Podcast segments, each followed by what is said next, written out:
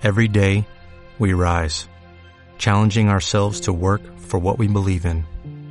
At U.S. Border Patrol, protecting our borders is more than a job, it's a calling. Agents answer the call, working together to keep our country and communities safe. If you are ready for a new mission, join U.S. Border Patrol and go beyond. Learn more at cbp.gov/careers. Get ready for a lot of fun for your further listening pleasure. Marta de baile. Nueva temporada. Don't understand what's going on here. W Radio 96.9. Instagram, Twitter, Facebook. Más invitados, más alegrías, los mejores especialistas. El día mágico es hoy. No te lances a tu sintonizar. ¿Cuál es el antídoto de la tristeza? La esperanza. Marta de baile en W. Global Season. W. Marta de baile en W. Nueva temporada 2021. Estamos donde estés. Hoy vamos a hacer a Cantinflas. Cantinflas, qué personaje, ¿no? Tan maravilloso. Tú sí has visto películas, muchas, hartas, Marta. Yo vi la del, ¿cómo se llama el policía? No, pero esas ya son las de color. ¿Cuál, cuál puede ¿La ser? del 777? Eh, es que Patrulla es que hay dos. 777. hay tres versiones. Hay tres. ¿A colores? Sí, a colores. A colores. Cuando Sí, ya- colores, cuando ya está. azul. 777, agente Patrullero 777. Que es chistosísimo. Claro. Eh, claro. este, Es que esta y- ya me va a empezar a intrigar. Sí. Tómese en consideración. ¿a Que yo edad no viví en México, típico. Estás como mi amiga de bote, eso no se dice en mi país. No, ya. No, a ver, ¿a qué edad veías tú a Cantinflas? Bueno, pues te voy a decir, lo que pasa Desde es que los mi- tres no, años. claro. O sea, tres, cinco, siete, Siete, ocho, pues pues. sí. No, ni tanto. Yo aún no había por- arribado a tu vida. Yo aún no había arribado a tu Pues vida. un año después. Hoy vamos a hablar de Cantinflas y van a aprender y a conocer muchas cosas de su vida que no tenían ni idea. Uno de los comediantes más importantes de México. Ahora verán, yo atraía, tú atraías, él atraía, tú que traes. Su vida, Asesinos, montoneros, creen que me van a pantallar. su historia, Ahora verán, yo atraía, tú atraías, él atraía, tú que traes. sus secretos. Yo sí que lo traigo, gabardina, pero usted se va a resfriar.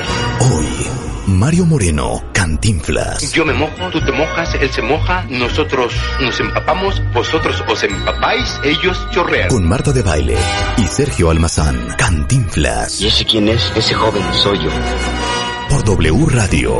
Ahora sí se les va a hacer. A ver, vamos a arrancar primero por decir que nace a la medianoche Ajá. del el 12 de agosto. O sea, ya era, eh, era sábado 12 de agosto en un barrio populoso. Que aquí voy a empezar a, A hacer ver, ruido porque en la película, esa que le hicieron recientemente, Sí, sí, sí, sí. este, Que el, el, el El actor, actor es, español. es Coño Miki, es, es Luisito Rey. hace Luisito Rey, Ajá. claro. Exacto. Eh, en la película parece que él nace en Santa María la Ribera. Ajá. No confunden. Él nace en la calle Santa María La Redonda, que es en Garibaldi. Que es en Garibaldi. Es en Garibaldi. Ok. En el- o sea, a ver, por, por eso no es fortuito que se dedicara él a las carpas. Nace en 1911. Está empezando el movimiento de la Revolución Mexicana en la ciudad. Sí, sí. En ese año que él nace, había ya renunciado Porfirio Díaz. Ajá. O sea, para que ubiquemos en qué época estamos hablando. Sí, claro. Empieza la campaña electoral de Madero. Ujú. Él es el cuarto hijo sobreviviente porque es el séptimo embarazo. Ok. Habían muerto dos hijos y él es el cuarto. De una madre joven michoacana, eh, con un padre de este potosino que le llevaba 10 años y el papá trabajaba muy cerca de Garibaldi en el edificio postal mexicano. Ok. Su papá no era cartero, eso sí, es verdad que él siempre aclaró. Él pegaba timbres postales. Ok. El papá. El papá. es lo que hacía. Pegaba el timbre postal a, la- a las cartas y las separaba por zonas postales. ¿no? Como se decía antiguamente, ¿no? ¿En qué zona postal? Ay, ya no puedo con esa Qué época. aparte, qué relajante. Trabajo, la neta. foto de la colonia Santa María la Redonda, lo que es hoy eh, Garibaldi. la Plaza Garibaldi, claro. Sí, sí, sí, es, to- todo ese tramo se llamaba así, después ya se llamó eje central, ¿no? Completa. Pero, ¿qué ocurre? Que el papá, cuando Cantinflas tiene 14 años, el papá lo despiden de su trabajo porque se le ha desprendido la lengua de la goma de los timbres postales. Sí, espérame, ¿qué? Se le ha separado, ya es que todos tenemos una línea en medio de la lengua. No, no es Sí. cierto lo que me estás diciendo. Se le separa por la goma. Se le hace un hongo papá por esa goma. Porque, a ver, seguro Sí, que no claro. usaba una brochita con agua. Sí, no, no, no, con la lengua y la saliva, y vámonos. saliva. Lo hacemos nosotros el día de hoy. Te llegan un sobre y lo cierras así. Pues él, imagínate ese ejercicio todos los días. Entonces él que ya sus hermanos mayores trabajaban ahí en el centro, pues dice yo tengo que ponerme a trabajar.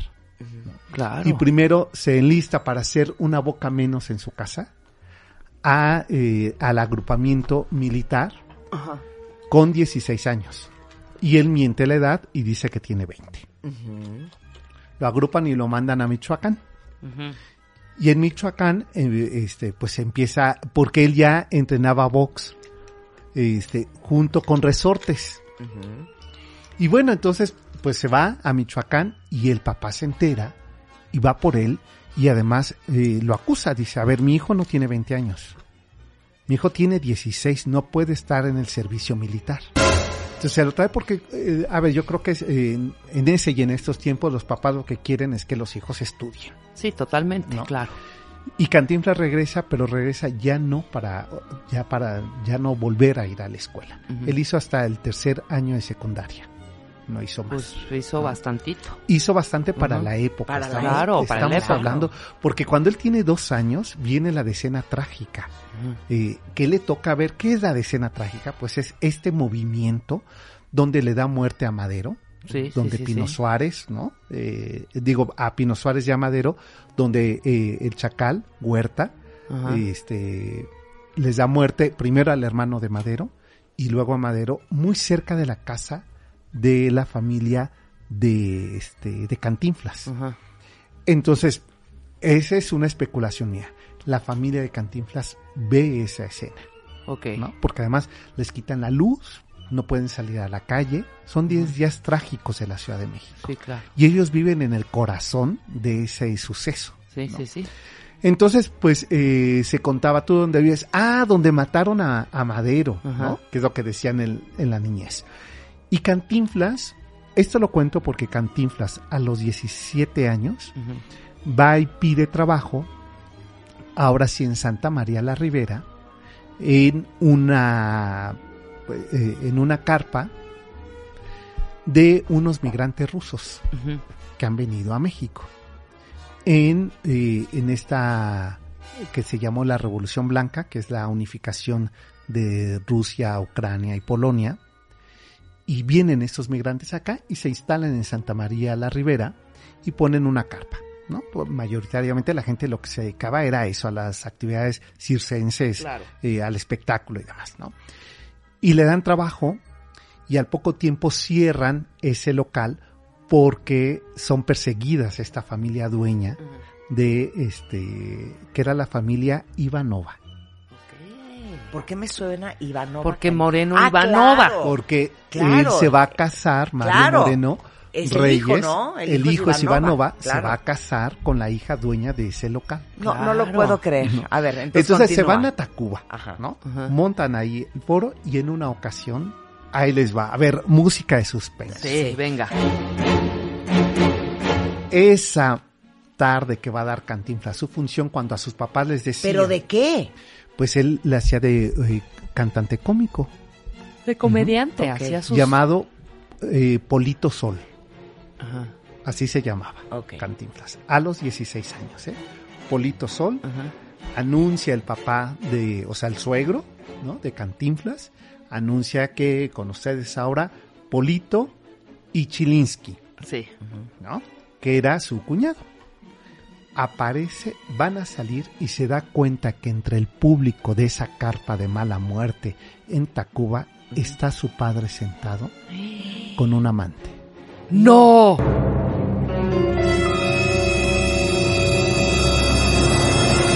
Entonces, ¿qué hace Cantinflas? Se regresa y se pinta la cara de blanco Para que no lo con reconozca. unos bigotitos para que no lo reconozca. Ok. Y sale a dar su función de chistes, Ajá. ¿no? Que es lo que hacía Cantinflas. Ay, pero estás de Un acuerdo sketch. que por más pintado No, sí pues- reconoces a no, tu pues hijo, claro ¿no? que lo debes de reconocer. Ajá. Regresa a casa y le dice a su madre, mira, y esto lo hemos dicho siempre, infancia es destino, ¿no, Marta? Sí, Claro. Le dice a su madre, mamita Cholita, Ajá. que le decía, eh, este, Josefina Cholita, yo le prometo que voy a trabajar y la voy a sacar de esta pobreza. Ajá. Se lo prometo hoy y que no se lo olvide nunca. Claro. Porque además, claro, que es lo que asume. eh, mira, por eso hay que tener muy claras estas cosas, ¿eh? Él era el hijo, no era el esposo. Y él siente la traición a su madre, Claro, claro. ¿no? O sea, se compra ese boleto de la Sí, traición, sí, sí. ¿no? Entonces, a partir de ese momento, podemos decir el acta constitutiva de que Cantinflas asume el rol del padre de la familia. No, bueno, ¿y qué tal somos en este programa, cuentavientes, expertos en sistemas familiares? Claro. Exacto. Claro. ¿no? Entonces, en ese momento él se convierte en el papá de los hermanos y en el marido de su madre. A pesar de no ser el mayor. No, no, no, A él era el de- cuarto. ¿Eh? Era el cuarto de los ocho hijos que sobrevivieron. Ok. A todos les da trabajo cuando se vuelve famoso, ¿eh? Entonces, bueno, sigue, se va a casar con este Valentina, con esta mujer que era la, la hija del dueño de, de este cabaret, y empieza una gira, ya la dupla, eh, su esposa era bailarina, Ajá. ¿no? Una bailarina rusa, imagínate, en este México todavía semirural, ¿no? Ver a una rubia eh, alta Claro. que bailaba, ¿no? Y que bailaba lo que eh, decían las crónicas de la época, danzas exóticas. Pues no, Pero bailaba ruso. Valentina, ¿cómo se llamaba? Valentina Ivanova. Valentina Ivanova. Ivanova. Ahorita les ponemos Ahorita la les vas a ver la foto, que eh, muy guapa, ella. Valentina. Y entonces Valentina se casan, aunque están en contra los papás de ella de que se case con este peladito de ese barrio. Sí, claro. Moreno, pobre, pobre, Sí. viviendo en la Guerrero, Claro. ¿no? Con una piolera de hermanos, ¿no? Con un padre que engañaba a su madre. ¿no? Retirado, además, eh, eh, este, que le decían el hombre dos lenguas. ¿no? Claro, por Porque, pues, traía porque partida tenía- la lengua tenía por los partida la lengua por la goma de los timbres postales, ¿no?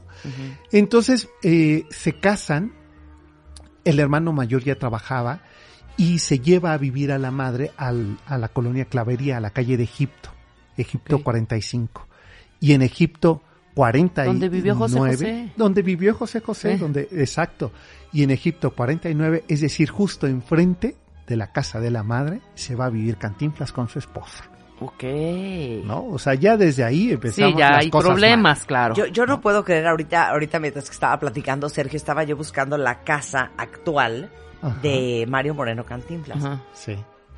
Ya no está. El Loma de Chapultepec, ya, ¿no? No, no, la de la ¿Cuál? de ¿Clavería? Garibaldi. Ah, la de Ah, la- Garibaldi. no, María esa la ya no está. No, Santa Yo María no la puedo Redonda. creer, de No. verdad se los digo, ¿eh? Que tumben esas el casas, pobre ¿no? trabajo que ha hecho la ciudad Sí, a lo largo de la historia, ¿eh? sí, En proteger, el patrimonio, o sea, el patrimonio de la historia Histórico. de este país. claro. Sí, es que no, puede ser. Bueno, es que es la un casa, tema de la última días. casa donde vivió la corregidora. Que también, en el centro que nos- histórico.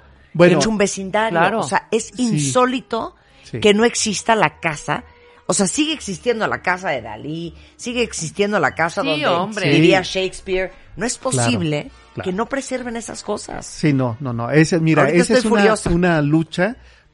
Yo me dedico a un grupo de patrimonio y de rescate, de pelearnos todos los días, de no le pongan el letrero arriba de la del mini super Sí, a una claro. casa histórica o hecha por un arquitecto importante de este país. 100%. Y 100%. porque ya lo aquí lo discutimos, este Marta, sobre el, el destino que tuvo la casa de María Félix, Sí, claro. ¿no? Insólito. que tampoco existe nada, ni una piedra.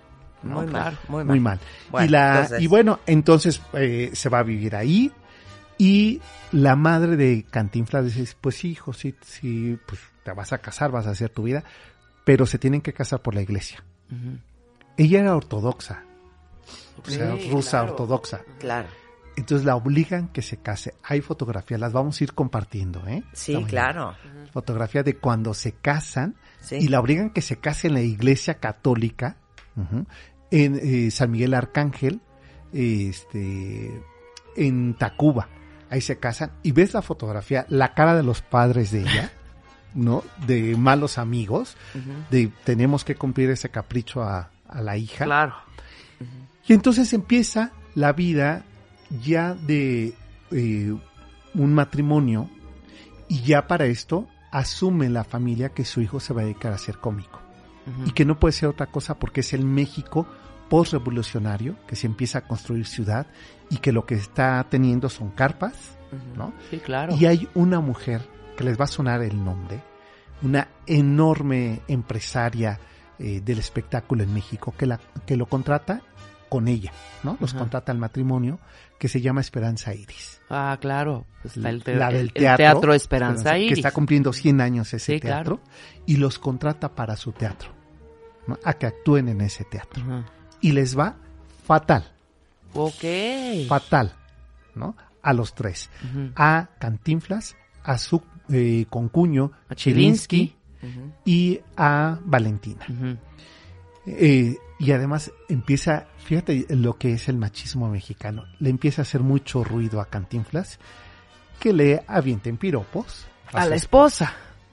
¿no? Entonces le dice, "Mm, mm. Nanay, tú te vas a casa Claro. y no vuelves a trabajar.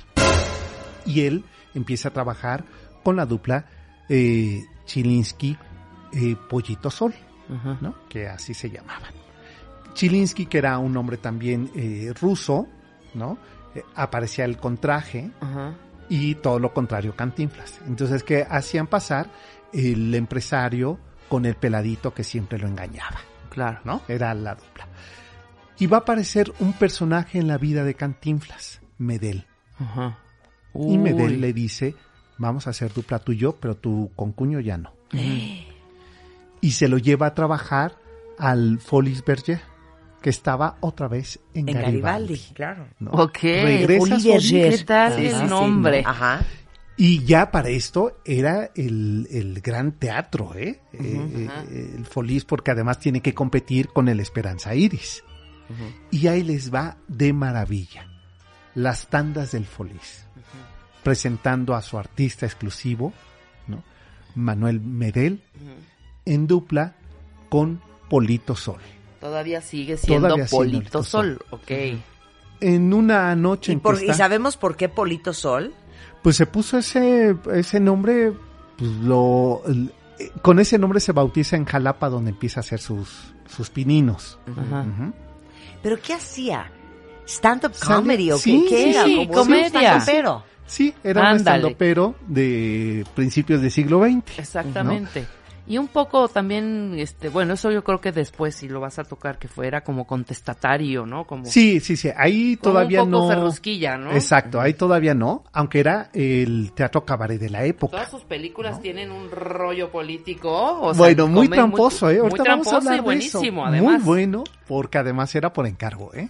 Ah, Esto estaba escrito por encargo, ¿eh? Muy bien. Entonces, bueno, ¿qué es lo que pasa? Que estando ahí, eh, un día no logra convencer a los asistentes que ya están un poco tomaditos, que venían de las cantinas de Garibaldi.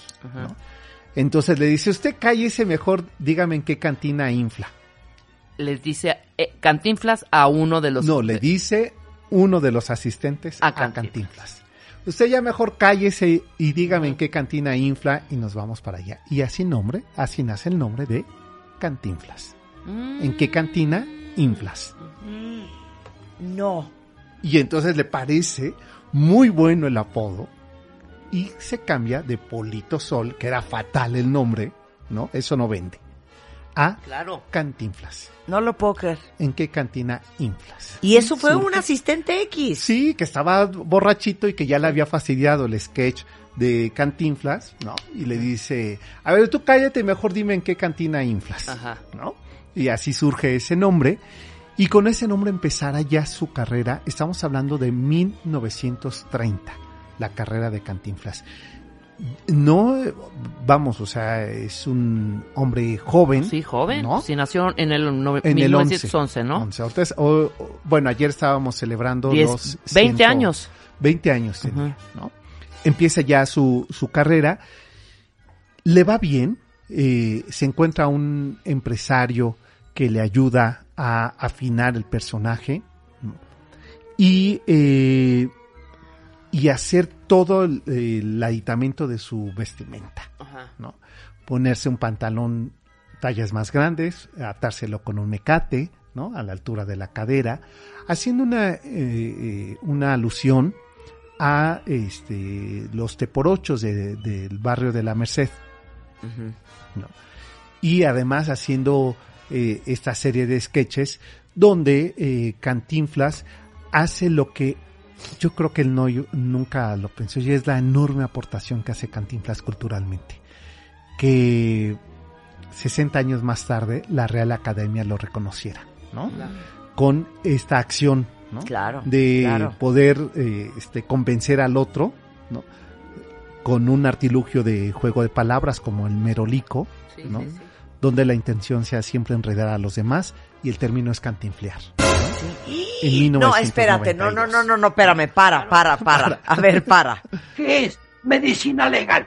Medicina legal, maestro, es el conjunto de una esencia que pudiéramos llamar nosotros conforme la fisiología. Tiene usted dos clases de medicina legal. La medicina legal, que es legal ya estando legalizada. Y tiene usted la fisiología, o sea, más bien la antonomía, maestro. Tenemos entonces, en ese caso, ¿qué tenemos? Hacemos una comparación para analogar ciertas sentices que a la postre, no, no, ¿qué? ¿Por qué entonces? Mire usted, ya cambia el asunto en esa forma y en ese caso la medicina legal es esa. Hay otra, pero todavía no se sabe. ¿Usted sabe lo que está diciendo? No, yo no. ¿Y usted lo sabe? Yo no.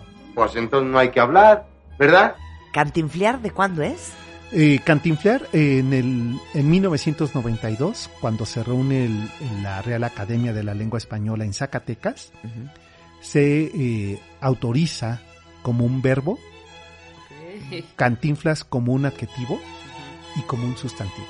¿no? Mira. Cantinflesco, cantinflear y cantinflas. Mira, qué maravilla. Y nada más de qué tamaño de hombre estamos hablando. Claro.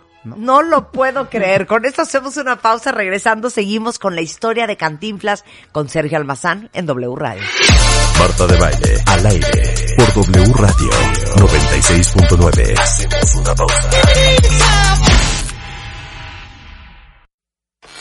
Hoy, Mario Moreno Cantinflas. Pero llega el momento, ¿verdad?, que explota y entonces la frotación del mismo átomo hace que la partícula desintegrante se unifique uniformemente, pero al mismo tiempo desintegrada. Entonces ya como quien dice, explotó.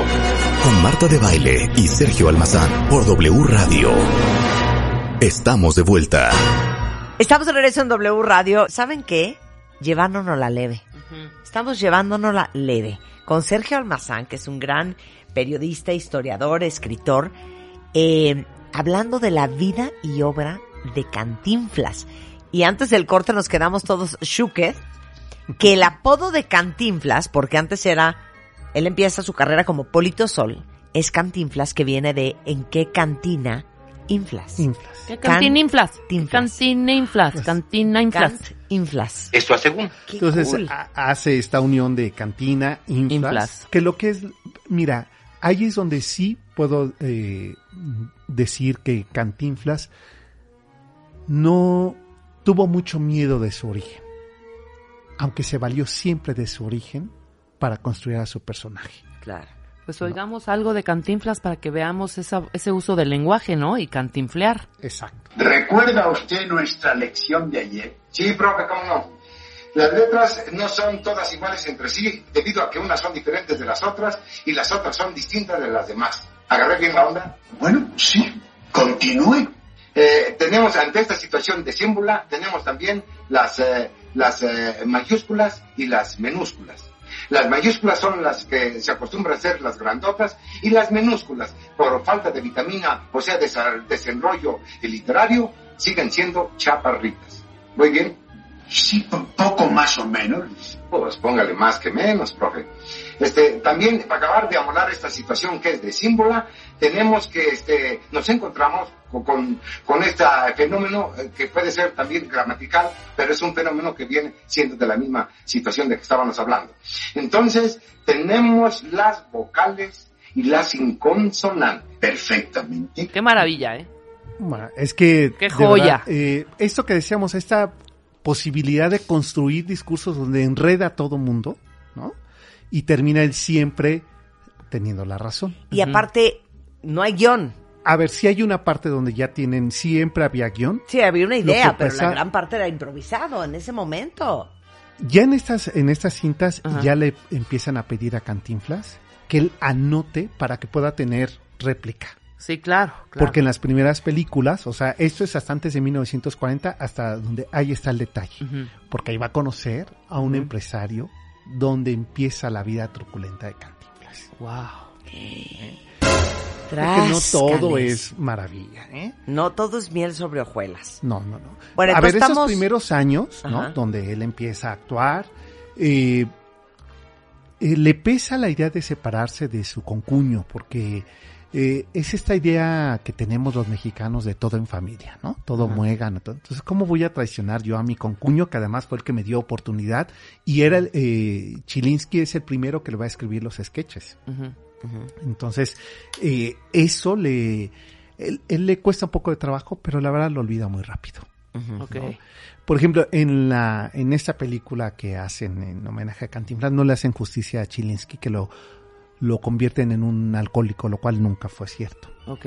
¿no? Lo hacen para lavar la imagen de Cantinflas, que él sí se portó muy mal Con su Chilinsky. concuño. Claro. ¿sí? Y ¿qué es lo que pasa? Ya no vamos a ver actuar nunca más a, a su esposa.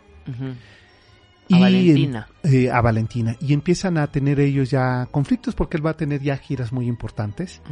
Se, el Salón Mayab se vuelve a reabrir, que era el, el Salón Folies, Ajá.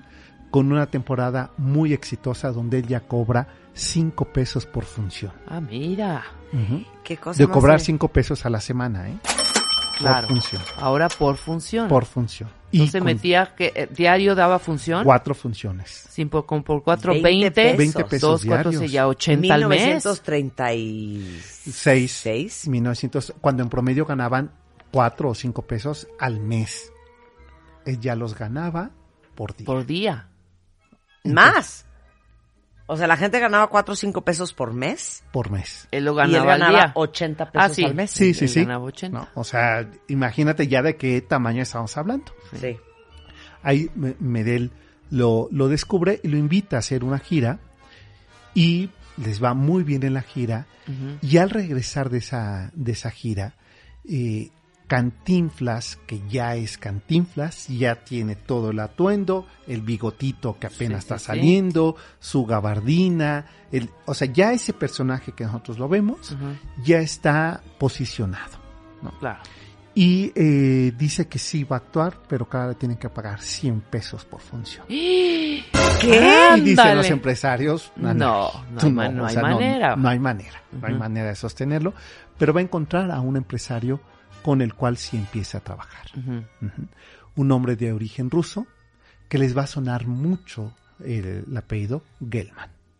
Gelman. Gelman. Jacques Gelman, Ay, no nos suena tanto. ¿no? Y Sergio. Natasha Gelman. Natasha Gelman, ¿quién es Ya. Han estado ustedes en Nueva York Ajá. Sí. y han ido ustedes al Museo de Arte Moderno Sí, de Nueva York. totalmente. Sí, del MoMA. Y han visto ustedes la colección de arte contemporáneo de. Nueva York. Sí, pues claro. es de la familia Gelman. del matrimonio Gelman. Mira, ni idea. Ajá. Ruso también. Ruso. Porque Shilinsky era ¿Rusos? lituano, ¿no? Lituano. Ah, lituano. claro, lituano, Y- son y- de esta pero- zona, pero sí, rusos. Rusos. ¿No? Sí, todos ellos, o sea, es la comunidad rusa migrante que viene a México. Claro, los que salieron huyendo. Y eh, le dice, oye, eh, lo va a ver, ¿no? Los presentan y le dice eh, Jax Gelman, mire Mario Moreno, Ajá. usted está siendo muy desperdiciado, usted puede ganar mucho dinero. Ay, ¿no podrá alguien venir y Y yo decirnos lo eso, que Marta? digo, oye, ¿no? ¿Por qué no nos dicen algo así, Marta? Sí, Tú preséntanos a alguien, ¿no? Están viendo que cantamos qué bien triste. bonito, Qué oye. triste, ¿no? Exacto. No, le contamos bonito, pues, ¿no? Y lo le dice, vamos a hacer una asociación. Y Cantinflas, que ya había eh, grabado, eh, había filmado películas, ¿no? Águila o Sol, que esa lo convierte en el artista, junto con Medel, hacen una asociación que se va a llamar Posa Films. Y Posa Films va a ser la casa productora que tiene a su artista exclusivo, Mario Moreno Cantinflas. Ah, ok. ¿Quién era el productor? Jax Gelman. Claro. Y Gelman, ¿a quién contrata para ser su guionista? A Salvador Novo. Ándale. Pues ya mayor fórmula. Que venimos de hablar de Salvador Novo, Novo cuando estuvimos hablando de de, Mauricio Mauricio Garcés. Garcés. que es el que lee, a- eh, le inventa las palabras arroz. ¿no? Y les tengo una buena noticia, ya llegué, ¿no? Claro. Entonces, era un hombre... Entonces, Jacques Gelman, que es el visionario de convertir a este hombre en una estrella, pero aparte del que no es el que dijo, pues ya nos echamos los tres mosqueteros y Claro, Romeo no, y Julieta y como producir los clásicos los europeos clásicos europeos. eh, para Latinoamérica. Para la- sí, hacerlos, además adaptarlos donde siempre va a aparecer Cantinflas metiéndose en, en las historias de estos personajes de los tres mosqueteros y cometiendo todas las barbaridades, ¿no? Entonces, Muy a la eh, mexicana. Claro, entonces contratan a Salvador Novo para hacer los guiones los de las nuevas adaptar, películas. adaptar el, Sí, sí, sí. el, este, la literatura clásica al lenguaje de Cantinflas, ¿no? Y con una condición que es la que le pide Gelman. Tú ya no vas a improvisar Cantinflas. Tú te tienes que ceñir A a, los guiones de Salvador Novo. Ok, ¿y luego qué dijo él? Y dice, pues a ver si me sale. Porque eh, además estaba acostumbrado a que como leía más o menos de qué se trataba la historia, él iba improvisando. Sí, claro, claro. Entonces no sabían si sabía memorizar. Ajá. ¿no? Ajá. Escriben, eh, ahí está el detalle. Sí. La película. Genialidad. Creo que de las más bellas, junto con Águila Sol. Ah, La primera Águila y Sol, Sol. yo estoy así. Primera Sí. Águila y Sol y luego esta. Y luego, ahí está el detalle. Pero ahí, Sol. ahí empiezan los detalles. Porque Gelman está metido en el mundo cultural, en el mundo intelectual, en el mundo empresarial. Claro. Entonces, Cantinflas conviene mucho. Uno, se convierte en el eh, secretario de la ANDA, es decir, es el surgimiento del sindicalismo artístico. Ya Jorge Negrete había sido, pero tienen siempre una revancha. Y suma los dos sindicatos, el cinematográfico, el sindicato de, eh, este, de la producción cinematográfica con el de actores. Los fusiona en uno solo y eh, junto con Lombardo Toledano, que es eh, el sindicato de los trabajadores, ¿no? le pide que le otorgue ciertas cantidades de dinero estratosféricas a Cantinflas para sostener el surgimiento de una casa para los actores. A la casa del actor hoy en Y día. el ¿o dinero no? se empieza a desviar. Ay, pero ¿por qué sucede eso? Pues porque el dinero es Hombre. el dinero y cuando no naces con él, lo ambicionas. Claro. Claro. ¿Y entonces?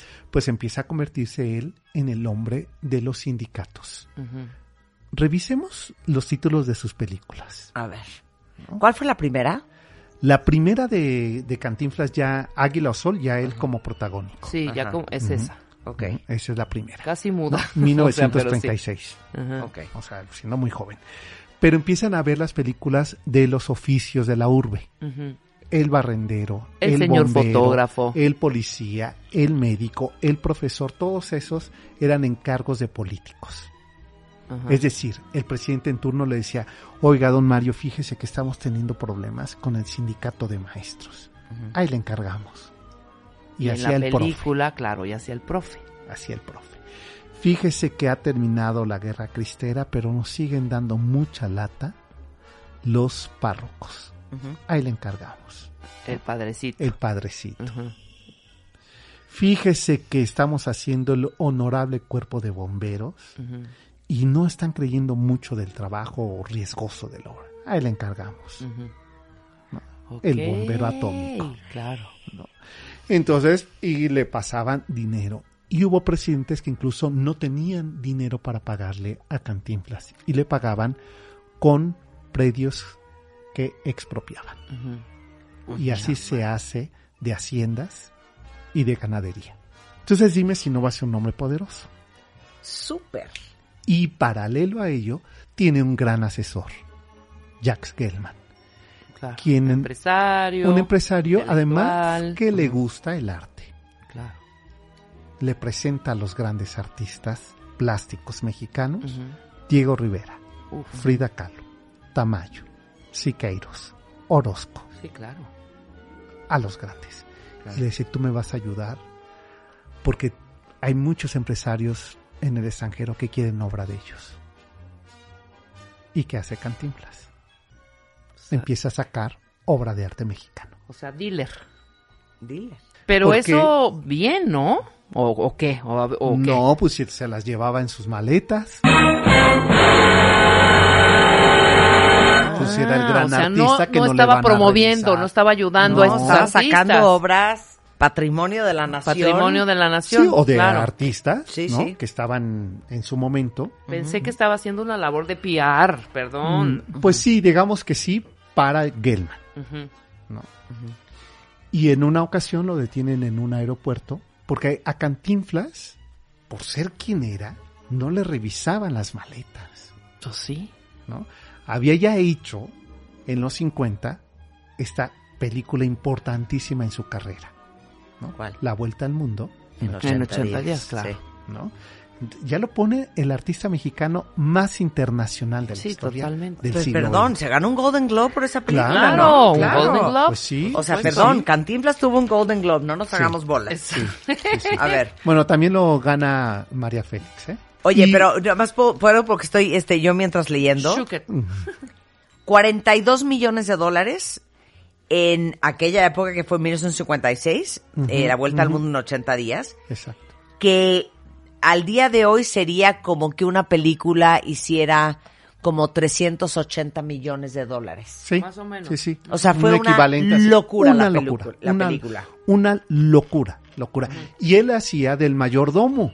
Claro. O sea, pero es, él dice, eso, yo me he dedicado siete años investigando Cantinflas, nunca he encontrado en qué momento ni en dónde, porque dice que Chaplin le dijo que él era el cómico más grande del mundo.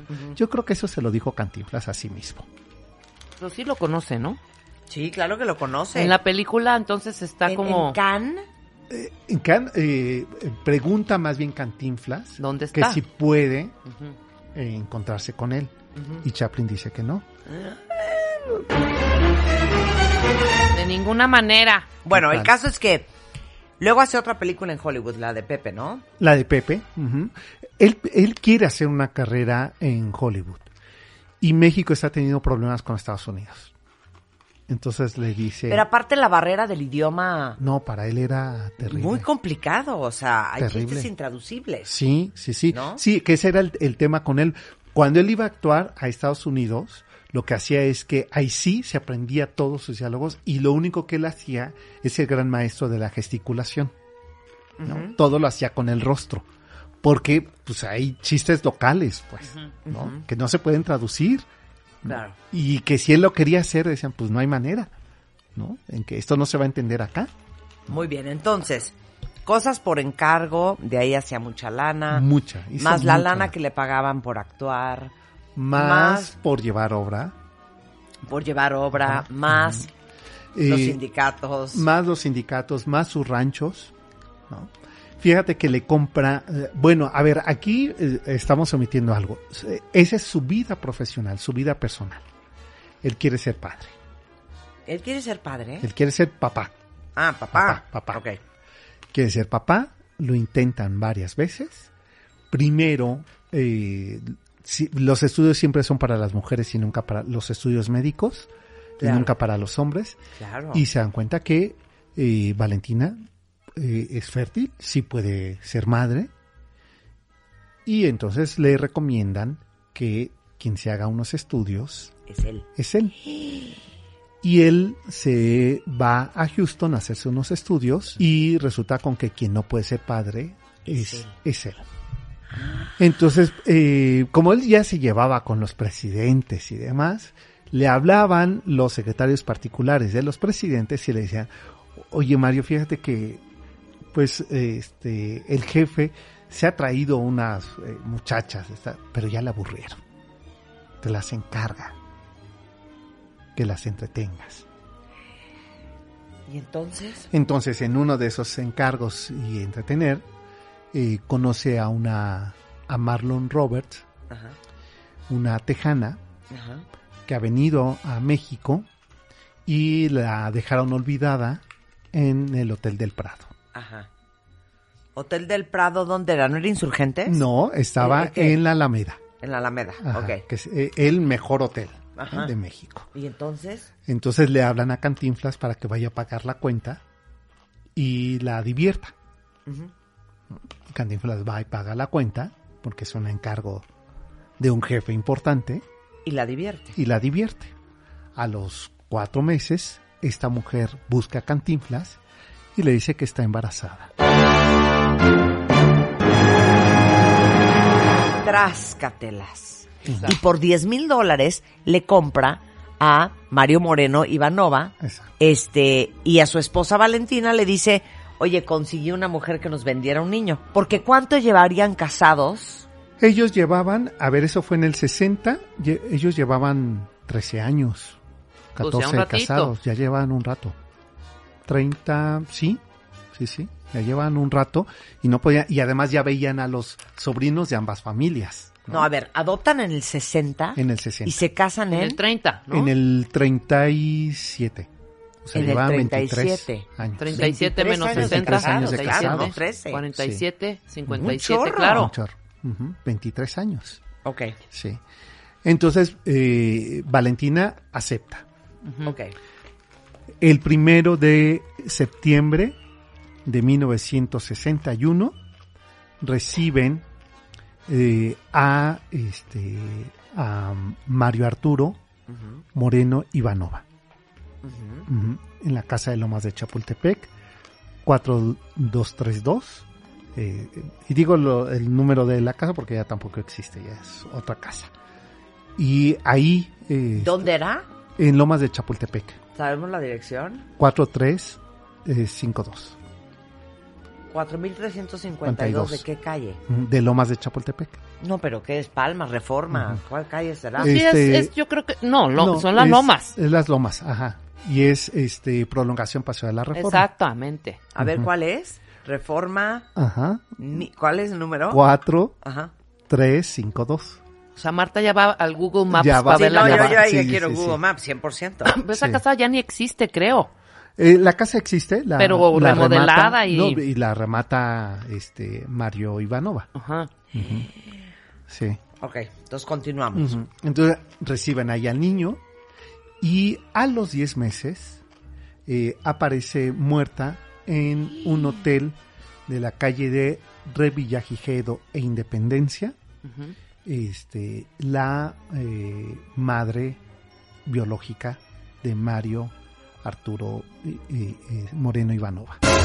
O sea, la mamá biológica, ok. La, La que lo regaló, lo que, la, La que, que lo lo vendió. Vendió. A los 10 meses. Amanece muerta. ¿Se Muerta. presume un asesinato? No, se presume una sobredosis. Ah, ok, ok. O sea, Lo no que hay- es muy interesante es que varias de las mujeres con las que anduvo Cantinflas murieron igual. Como, de, de como que las volvía locas, yo creo, ¿o qué? Dicen que era golpeador también, ¿no? Era violento. Ay, es que no me Sí. quiero romper la imagen de Cantinflas. Sí, no, no, porque además había otra cosa. Eh, a ver, primero puso unas oficinas en la calle de Insurgentes y Teotihuacán, el, que todavía existe ese edificio, ese sí lo puedes eh, googlear y ahí aparece, el Rioma, Mm. que es Mario invertido, el Rioma. Ahí están sus oficinas de esta empresa Posa, Posa Films. Y dime algo, ¿ves el teatro Felia? Ajá, Era de él. era de él, sí. Y en un gesto como muy amable, se lo regala a alguien que es que la historia es buenísima, ¿no te la sabes esa? No me la sé. O sea, era de él. Ah, bueno, a ver, es que le regala eh, de boda a su sobrino, el Rioma, el Ofelia, y eh, una casa de... No, el Ofelia se lo regala a un De trabajador de hace años que le decían el pollito. Y se lo regala a él. Y se lo regala.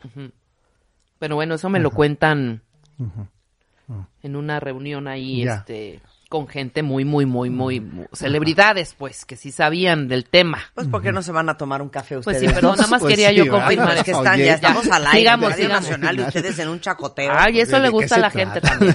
Bueno, no, dice, perdón. si no cuentas bien, no cuentes. Dice, ¿no? Bueno, entonces. Bueno, entonces, Entonces, bueno, pues, eh, y adoptan al niño. Ok. A los cinco años muere Valentina Ok. de cáncer de huesos. A los cinco años de haber tenido este niño en sus brazos. ¿Qué? Muere Valentina, triste. muy triste.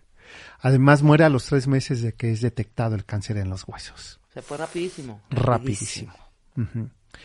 Muere en enero, el 5 de enero, y eh, del 66. Y el primero de septiembre de ese año le festeja Mario Moreno el cumpleaños a su hijo eh, Mario Arturo este, Moreno Ivanova. ¿Cuál es el capricho que quiere el niño? El niño quiere que le lleven al jardín de su casa el circo Ataire Ok. con elefantes, jirafas, magos y una rueda de la fortuna. Y le llevan, con cinco años, le lleva Mario Moreno, para que veamos las dimensiones que tenía su casa, ¿eh? Todo el circo. Todo el circo. Al lado de su casa vivía su mamá. Siempre vivieron al lado. Sí, junto con pegado. Junto con pegado. Invita a todos sus compañeros del colegio y Mario Junior no sale de su cuarto Puta. a festejar el cumpleaños. Pues por berrinchudito, yo creo, Muy ¿no? Y lo único que hace es salir de la de la habitación en el balcón y orina a los invitados. No bueno. Una pausa. Y así regresamos.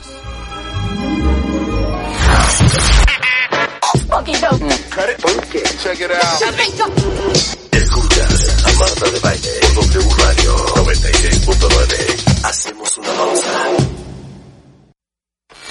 Hoy, Mario Moreno Cantinflas Pero llega el momento, ¿verdad?, que explota y entonces la frotación del mismo átomo hace que la partícula desintegrante se unifique uniformemente, pero al mismo tiempo desintegrada. Entonces ya como quien dice, explotó. con Marta de Baile y Sergio Almazán por W Radio. Estamos de vuelta. Estamos de regreso en W Radio. Les digo una cosa. Me imagino a todos los cuentavientes en la sala de mi casa. Platicando, Sentados, ajá. oyendo a Sergio contar el Totalmente. cuento. Estamos contándoles la historia, obra milagro de Cantinflas con el gran historiador y periodista Sergio Almazán. Entonces nos quedamos antes del corte de que Cantinflas no podía tener hijos, era infértil. Pero en aquella época, híjole, eso era No, vergonzoso bueno. Puta, claro. socialmente. No, bueno, era Entonces se enreda con una tejana, la tejana sale embarazada, Cantinflas sabe que el hijo no es de él, pero le dice, te compro a tu hijo. se va a tener una segunda relación de pareja, Cantinflas, que gracias al hijo rompen y que es Irán De. Mario. Aparte, perdón, Ori era una muñeca, Una muñeca y una dama Belleza. una muñeca. inteligente, guapa, Era la tía educada. Meche. Era la tía El Meche. mundo de juguete. Todos Así queríamos es, una sí, tía sí. Meche. Y, y se acuerdan de este otro que era el salón de belleza. Sí, claro, el amor tiene cara de mujer, ¿cómo no? Con Irma Lozano, con Anel, Con Anel. con Doña Silvia Derbez. Exacto, patrocinada por este Cantinflas, esa telenovela. Ok. Porque fue el amor de su vida, ¿eh? Ajá. Irán Héroe. Pero el hijo le hizo todo lo, todo lo imposible para El que se-. Hijo de su madre. A los 18 años pide de regalo de cumpleaños ¿no? un eh, auto deportivo importado que la firma no llegaba a México y, eh, y pide eh, Cantinflas al presidente en turno, López eh, Portillo, si le autoriza la importación de ese auto. Ajá. No llega el día del cumpleaños y le compra un Cadillac Ajá. para en lo que llega. En lo que llegaba el otro. Y lo que hace Mario Ivanova es chocar todos los autos antiguos colección eh, de su padre. No, por no, no es posible. Me está cayendo muy mal, ¿eh? O sea, de Qué verdad, fuerte, de verdad ¿eh? me está cayendo muy, muy mal. adicto a, al alcohol, a las drogas, Ivanova. Sí. Desde los 12 años. Lo tienen que internar. Eso se llama falta de límites, cuenta bien. Claro, claro. Eso se falta una, eso se llama, o el origen de eso es una enorme culpa. Claro. Por parte Claro. del padre. Más ¿no? bien. O sea, Mario Moreno tenía una culpa enorme de haber pagado y haberle dicho a los 18 años lo que le había costado su hijo. Uf. ¿no? O sea, le dijo, mira, esta casa donde tú vives costó tantos millones. Este auto que chocaste costó tantos millones y tú costaste 10 mil dólares. Bueno, también, o Y sea, luego, para, ¿por qué el ¿por, por niño anda de... después, claro, pues oye, a ver, le dices eso a tu hijo, ¿cuánto te costó? No, pero desde antes ya estaba bien pesadito el niño, perdóname, Sí, Sergio. sí, sí, pero porque el papá eh, no era fácil, ¿eh? Eh, Mario eh, es la gran figura, ¿no?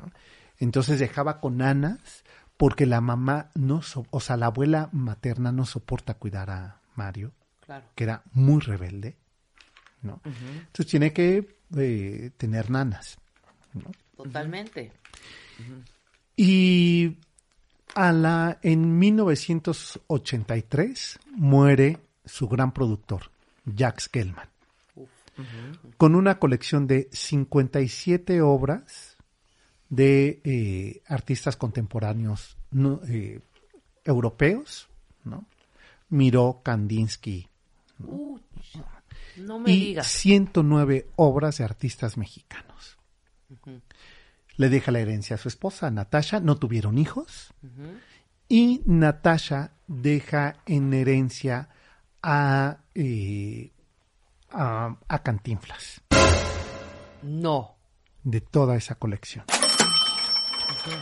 Pero eh, va a haber una disputa, va a ser el primer momento de disputa eh, legal que va a tener Cantinflas con un sobrino que aparece ahí de los Gelman reclamando esa herencia.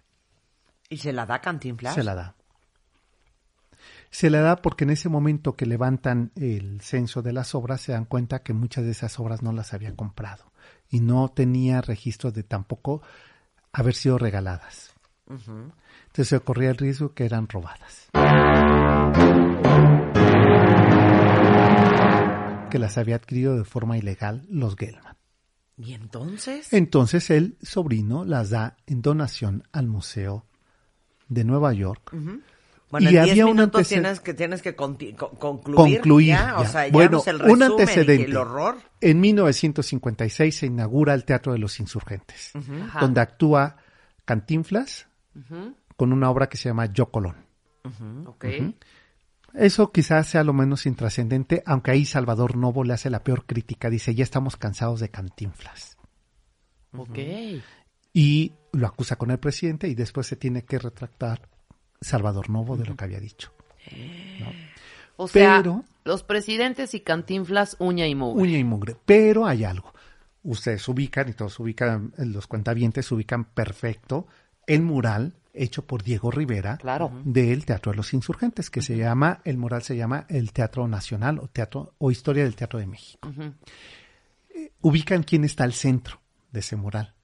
A ver. Cantinflas. Ah, claro. Sí, es Cantinflas cierto. está al centro, que eh, del lado izquierdo está recibiendo de todas las élites, de un obispo, de un empresario, hasta de Colón, Sí, recibe dinero, es monedas, y del lado derecho está dando eh, dádivas. ¿no? Bueno, quien iba al centro era la Virgen de Guadalupe. Ajá. Y Cantinflas dice no. No de ninguna manera. ¿Cómo ¿Cómo? van a poner a la Virgen de Guadalupe y no a mí? Va ¡Qué y se pelea con! Diego Rivera y le dice, nada más ubica quién te va a pagar el, el mural. Quien lo está patrocinando soy yo. Entonces se desquita Diego Rivera. Fíjense, cuentavientes, por favor, vayan a ver el mural. Porque ¿qué hace Diego Rivera? Le habla el presidente, ¿no? que es alemán, y le dice, se va a colocar a Cantinflas. Va a ir a tu estudio a posar para que se haga el diseño. Claro. Se hace el diseño de Cantinflas en lugar de la Virgen de Guadalupe, pero Diego Rivera en la gabardina de Cantinflas coloca la Virgen de Guadalupe. ok, ok. O sea, sí, pero no, Ajá. ¿no? O sea, para que vean el poder que ya tenía Cantinflas. Sí, totalmente. El egocentrismo.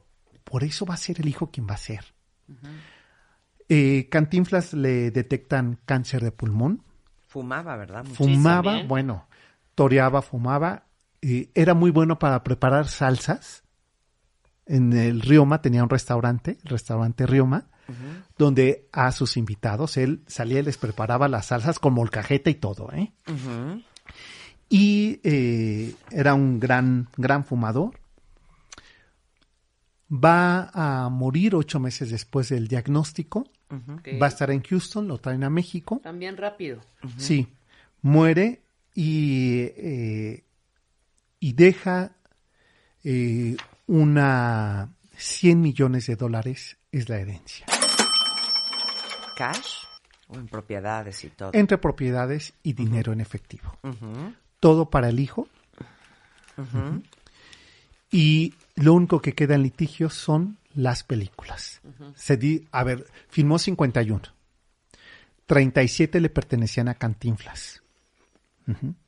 Cinco las pelea una mujer que desde 1969 hasta su muerte nunca se casaron, pero ella apeló a un derecho que existía en Estados Unidos, que si se eh, presentaban públicamente como matrimonio ya lo eran. Y ella pelea como viuda cinco derechos de, de esas películas. ¿Cuál es esa? Eh, ¿La- la que Joyce? es, ajá, La Joyce exacto, ella. Y le otorgan la Corte norteamericana el derecho de, de, este, sucesión de las películas, de cinco. Otras cinco eran de los Gelman, Ajá. por los que no pueden pelear derechos, y las otras 37 sí le pertenecen al sobrino. Argumentaba el hijo que el- estaba falsificada la firma, se comprobó que no, después dijo que no estaba ya en sus facultades mentales su papá para haber firmado ese documento. Claro. 20 años llevó esa disputa y en el 2015 gana mm, este Bueno. no, Ah, no, el sobrino. Eduardo sobrino, Moreno Eduardo Laparade, Moreno ¿no? Laparade. La parade. Ajá, gana el litigio de las 34 de las 37 películas en un monto aproximadamente de 100 millones de dólares actuales, Wow. lo que se recaudó en esos en esos años. Claro, ¿no? claro, claro. Eh, volvió a interpelar el- la decisión de la Corte. Interamericana, pero le gana la muerte a su hijo. ¿no? Él ya había perdido todo. En 1990 es detenido en el Baby O de Acapulco por tener en, el, en un auto deportivo de su papá. Por eso es que eh, saben que, que no es Cantinflas el que está dentro del Baby O, sino que es su hijo. Lo detienen por portar droga. Santo Dios. Lo llevan detenido y tiene que ir eh, Cantinflas A sacar. a sacarlo y a llevarlo al aeropuerto para que salga del país. ¿no? Y antes de irse, el hijo vacía una de las cuentas del padre. No, bueno. Una fichita. Sí, eh, eh, cría cuervos, ¿no? Oye, ¿y Mario Ahora, Moreno La nietos- Parade era hijo de quién? No, este, Eduardo. Eduardo. Eduardo, perdón. Eh, eh, era hijo de un, del hermano que fue su abogado y manager de Cantinflas. Ok, ok, ok. Su sobrino.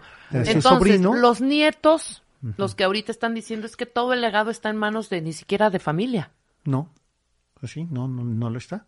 ¿Cómo? Está a ver, se manos de- quedaron con 39 películas este Eduardo La Parade, Ma- Ma- Ujú. Eduardo Moreno Sí, los derechos. Y, y lo que tenía Mario Moreno Ivanova. Todo, todo se lo fumó. ¿O perdió?